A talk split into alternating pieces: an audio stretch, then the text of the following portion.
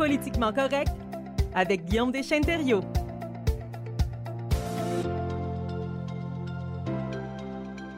Il est en studio avec nous cette semaine, Guillaume Deschênes-Thériault, notre spécialiste en analyse politique qui enseigne les sciences politiques et qui, on peut le dire, euh, devient un être chevronné en la matière. Bonjour, Guillaume. Salut Sébastien, ça va bien cette semaine? Ah, ça va très bien. Et je suis toujours euh, très heureux de t'avoir à l'émission. Je crois que ça paraît dans, la, dans cette présentation. Et euh, aujourd'hui, on parle de politique provinciale et de la francophonie. Sujet très important. Oui, donc je me suis dit, c'est encore calme du côté d'Ottawa et à Fredericton parce que les élus ne siègent pas euh, encore.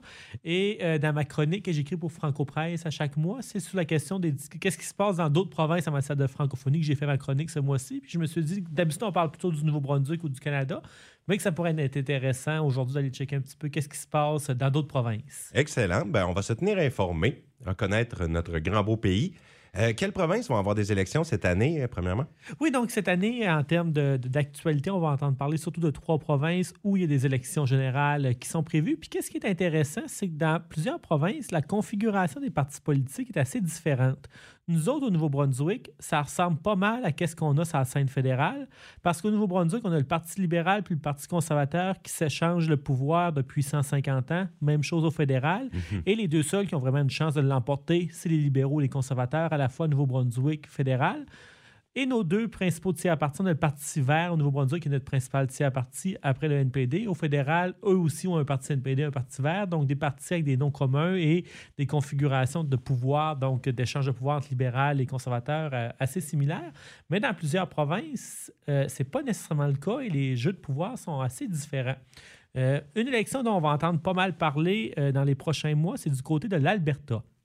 En Alberta, pendant très longtemps, c'est le Parti conservateur de l'Alberta qui a dominé. Pendant plus de 40, plus de 40 ans, les conservateurs remportaient élection et après élection euh, en Alberta. Euh, ça, pendant des décennies, en fait, il n'y avait même pas de chance vraiment d'alternance au pouvoir. Les conservateurs dominaient la politique albertaine et il n'y avait pas de parti qui réussissait à les déloger. On dirait que ça a un rapport avec le pétrole. Oui, mais ça, avec la crise des années 70, ça, date un peu de ce, moment-là. Mais euh, en 2015, oups, il y a eu une surprise, en fait, en Alberta. Le NPD avait gagné l'élection générale de 2015. Ça avait pris un peu tout le monde par surprise et avait délogé les conservateurs du côté de l'Alberta, une première en plus de 40 ans. Et qu'est-ce qui s'était passé? C'est qu'à ce moment-là, il y avait un autre parti de la droite disait le Parti conservateur, plus un autre parti de droite qui finalement ont fusionné, ensemble pour faire le Parti conservateur uni de l'Alberta. Puis quatre ans plus tard, en 2019, c'est eux qui ont remporté le pouvoir, donc un retour des conservateurs euh, au pouvoir. Cette année, les, les, gens regardent avec grand intérêt parce qu'on ne sait pas qu'est-ce qui va se passer en Alberta. Euh, ça va se jouer vraiment entre le NPD et les conservateurs. Puis les sondages, tout de suite, les mettent au coude à coude, sont à égalité dans les, ah. dans les sondages. Euh, en termes de projection de sièges, c'est très, très similaire. Donc, ça va se jouer dans quelques comtés clés. Puis, qu'est-ce qui est, intéressant, c'est que tout de suite en Alberta, peut-être qu'on en entend parler de temps en temps dans les nouvelles, il y a une nouvelle première ministre, Danielle Smith, qu'elle s'appelle. Puis, elle est assez polarisante. Elle a voulu mettre en place une loi sur la souveraineté albertaine mm-hmm. euh, qui disait qu'en fait, que si l'Alberta n'était pas d'accord, il, il pourrait se soustraire à des lois fédérales, l'Alberta pourrait ne pas écouter des lois de des, décisions de justice, c'est contraire aux Alberta de la province, donner des très grands pouvoirs euh, à la première ministre et au cabinet, donc des, une loi qui semble pas très démocratique pour un pays comme le nôtre. Euh, plusieurs euh, aussi sortie assez controversée de cette personne-là. Et de l'autre côté, tu as Rachel Noffley, qui était l'ancienne première ministre NPD, qui va se battre pour retrouver son siège. Donc, c'est là-bas, vraiment, c'est pas libéral conservateur, c'est vraiment NPD conservateur où ce qu'on a une dynamique. Une autre province qu'on va entendre peut-être un peu moins parler dans les nouvelles, mais qui est quand même euh, intéressante à suivre, c'est chez nos voisins à l'île du Prince-Édouard. Euh, là aussi, ça peut, tout peut se passer. Eux, tout de suite, c'est les conservateurs qui sont au pouvoir. Mais euh, qu'est-ce qu'on ne sait pas, c'est qui va être le deuxième principal parti. Là, dans les sondages, les conservateurs semblent en bonne voie d'être réélus à, l'île du Prince-Édouard. Mais de l'autre côté, tout de suite, à l'île du Prince-Édouard, qu'est-ce qui est le deuxième parti? C'est les Verts. Le Parti vert forme l'opposition officielle et c'est la province où le Parti vert occupe le plus grand nombre de sièges. Donc, une place où les Verts réussissent vraiment bien, c'est à Lille. Mais là, cette année, il y a une nouvelle chef, une, nouvelle tête à la, tête du parti NPD, une nouvelle personne qui dirige le NPD qui fait assez bien. Donc là, on se demande, le NPD va-t-il avoir une surprise? Et du côté des libéraux qui ont aussi dirigé la province, il y a une, euh, nouvelle personne à la tête du parti. Donc vraiment, on ne sait pas euh, qu'est-ce qui va se passer là. Puis finalement, la dernière province où il va y avoir des élections cette année, euh, c'est au Manitoba. Et là, la course va se jouer aussi entre les conservateurs et le NPD. Puis ça semble que le NPD pourrait reprendre le pouvoir. Donc, on voit trois provinces et ces trois provinces où les configurations euh, politiques sont assez différentes de ce qu'on voit euh, au Nouveau-Brunswick. Ah, bien. On va suivre ça. Ben, puis moi, j'aime quand c'est au coude à coude. c'est agréable pour le téléspectateur qui regarde les élections, par exemple. Oui, ça semble que ça va être en Alberta que ça va être le plus, euh, serré et les impacts des élections qu'il va y avoir dans ces trois provinces pour les francophones de ces trois provinces-là? Oui, bien en fait, nous, au Nouveau-Brunswick, même si on, a d'importants, euh, euh, des fois certaines tensions linguistiques liées à notre gouvernement actuel, on ne peut pas négliger quand même les francophones en élection. On a quand même un tiers de la, euh, de la province, donc on a un poids politique non négligeable. Euh, mais dans les autres provinces au pays, les francophones représentent juste une petite portion de l'électorat et n'ont pas vraiment de façon d'influencer mm. euh, le, résultat des élections. Par exemple, en Alberta, sont environ 4 millions de personnes. Les francophones sont une centaine de mille. Donc, ils n'ont pas un immense poids. Puis c'est 100 000 personnes divisées à travers la province. Euh, donc, ils ne sont pas suffisamment nombreux dans aucune circonscription pour vraiment influencer qu'est-ce qui va être le résultat de, cette élection-là. Et dans ce cas-là, c'est plus difficile pour les francophones de ces provinces-là de se faire entendre, de faire connaître leurs priorités. Du côté de l'Alberta, l'Association des francophones qui représente des francophones a déjà commencé plusieurs mois avant, plus de six mois avant, des rencontres avec les partis politiques pour essayer de faire connaître qu'est-ce qui sont les enjeux pour la francophonie. Puis le plus gros, on a déjà jasé en chronique dans le passé, c'est la question du campus Saint-Jean. Le campus Saint-Jean, c'est le seul établissement postsecondaire à l'ouest du Manitoba. Donc, c'est une, institution universitaire qui offre des cours, des formations en français euh, en Alberta. C'est vraiment une institution importante pour la francophonie. Ça permet de former des enseignants locaux, des infirmiers, infirmières. Donc, vraiment des, euh, des gens qui sont très importants pour la francophonie euh, locale. C'est celui qui avait été menacé de fermer. Oui, il y a eu des grandes, grandes coupures. Donc, dans les dernières années, sous les conservateurs, ils ont coupé de manière très importante. Puis, il a fallu que le campus réduise de 20% ses cours. Euh, donc là, vraiment, un enjeu, c'est euh, à savoir, est-ce que dans les élections, euh, un des deux partis va s'engager à donner plus de fonds au, campus Saint-Jean? Puis lorsque la question a été posée à la première ministre de l'Alberta, elle a dit que non, elle ne s'engageait pas là-dedans, puis qu'elle ne voudrait pas favoriser les francophones ou d'autres groupes, et elle ne reconnaît pas le caractère particulier du campus Saint-Jean. De l'autre côté, le NPD, eux, disent qu'ils vont réinvestir. Donc, c'est tout le temps plus facile quand tu es dans l'opposition de dire que tu vas mhm. faire la bonne chose. Mais euh, on, au moins, une des choses qui est intéressante cette fois-ci, les deux partis politiques sont au moins prononcés sur un enjeu lié à la francophonie dans cette province-là, ce qui n'est pas toujours le cas. Puis dans les autres provinces, euh, il n'y a peut-être pas un enjeu autant clivant ou autant, je dirais, urgent que le campus Saint-Jean à, l'heure actuelle. Mais du côté de l'île du Prince-Édouard, eux, qu'est-ce qui est intéressant? Ils ont une circonscription sur les 20 qui y a à l'île où les francophones, c'est dans la région évangélique dans l'île du Prince-Édouard, où les francophones sont quand même, euh, représentent un poids important de cette circonscription-là et peuvent faire pencher la balance. Ils ne feront pas pencher la balance à l'échelle de la province, mais au moins dans une circonscription, ils sont assez nombreux pour avoir une influence sur l'élection euh, locale. Et à l'île du Prince-Édouard, eux, euh, je regardais un petit peu dans les journaux qu'est-ce que les francophones disaient, puis il semblait, une de leurs priorités, c'est augmenter les services en français. Ça fait maintenant dix ans qu'il y a une loi sur les services en français à l'île du Prince-Édouard, et depuis dix ans, les services en français ont augmenté dans cette province, dans cette petite province-là, mais il y a encore du travail à faire, puis ça semble être une des priorités euh, des Acadiens de l'île.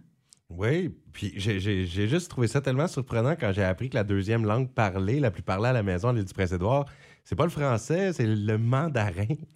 Oui, avec l'immigration. C'est quand euh, même spécial.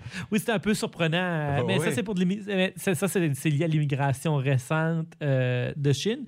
Mais à l'île du Prince-Édouard, il y a un phénomène où il y a plusieurs. Euh, ça, s'explique parce qu'il y a quand même une immigration importante, mais la rétention n'est pas hyper haute à l'île du Prince-Édouard. La grande, grande majorité des personnes restent quelques années et partent à, Toronto. Mhm. Mais ça, on pourrait en jaser même d'une autre chronique de cette, cette surprise-là un petit peu à, Lille. Mais il y a quand même une, communauté francophone historique acadienne à Lille de bonne date, surtout dans la région euh, évangéline où ils ont un poids politique un peu plus important. Et au Manitoba, eux aussi, quand même, à Saint-Boniface, c'est le quartier Saint-Boniface. J'étais d'ailleurs la semaine passée pour donner une conférence dans le quartier francophone de, de ah Winnipeg. Ah. Et euh, il y a aussi une communauté francophone historique qui représente 4-5% de la population de la province. Donc, pas suffisamment pour avoir un impact sur l'élection euh, au complet, mais pour influencer peut-être le, vote dans une ou deux euh, circonscriptions. Et eux aussi, de leur côté, donc, ils ont la question d'avoir des services euh, en français. Surtout dans les dernières années, le, gouvernement conservateur qui est là depuis 2016 a parfois oublié de considérer les francophones à certains moments, notamment dans l'immigration francophone. Avant, le NPD était un modèle à l'échelle du pays. il était d'ailleurs la première province à, à s'être dotée d'objectifs en immigration francophone avant le Nouveau-Brunswick, avant l'Ontario. Mais sous le gouvernement conservateur, on a appris qu'il avait abandonné ces objectifs-là. Donc là, on espère que le, prochain gouvernement au Manitoba euh, va prendre les enjeux francophones un peu plus au sérieux que ça est fait tout de suite. Ah, absolument. Ben, c'est important. Puis, ici, au Nouveau-Brunswick, je ne sais pas si on se plaint pour rien, mais je crois pas. Il y a, il y a quand même même si ici, il y a plus de francophones que dans certaines provinces où c'est minoritaire, il y a eu quand même euh, place à la critique avec ah tout ce qui est arrivé. Euh, clairement, euh, ça, c'est certain que c'est le cas. On ne peut pas juste s'en faire pour rien. Non, mais au Nouveau-Brunswick, c'est l'exemple où quand tu es une minorité, tes droits sont jamais garantis. Il faut toujours être aux aguets. Et dans ce cas-ci, il y a plusieurs exemples de la dernière année où on a vu le gouvernement du Nouveau-Brunswick remettre, sous la gouverne de Blaine Higgs, remettre en question des acquis des communautés, de la communauté francophone du Nouveau-Brunswick. Et là, on monte aux barricades avec raison. Mais au Nouveau-Brunswick, il ne on a quand même un poids politique important. On représente le tiers de la province. Imagine la situation dans des provinces où les francophones représentent 1, 2, 3% de la population et quand ils ont des gouvernements élus qui sont un peu hostiles aux francophones, ils ont très peu de poids pour faire renverser des décisions qui vont contre leurs intérêts. Euh, même le Nouveau-Brunswick, où on est le français est une langue officielle, où on est un tiers de la population, il faut rester aux aguets sous des gouvernements comme celui qu'on a à l'heure actuelle. Donc, euh, ça envoie un message aussi euh, qu'il ne faut jamais prendre ses droits pour acquis, qu'il faut rester vigilant dans les mhm. différentes provinces. Et la suite bientôt, là, en ce qui a trait à l'avenir politique de M. Blaine Higgs, la, la, conclusion de cette histoire s'en vient. En fait, les réponses qu'on attend, à savoir ce qui va rester ou prendre sa retraite. Ça, on va voir, c'est le 9 février, mais en fait, Blaine Higgs aime alimenter un flou autour de son avenir euh, politique. Euh, il a déjà mentionné l'année dernière que lors du discours de l'État de la province, qui va être le 9 février prochain, il viendrait confirmer euh, son avenir politique. Après ça, il a dit ben, peut-être que ça va être pas vraiment ça. Donc là, il reste plané un flou. Est-ce qu'il va vraiment faire une mhm. annonce importante ou pas?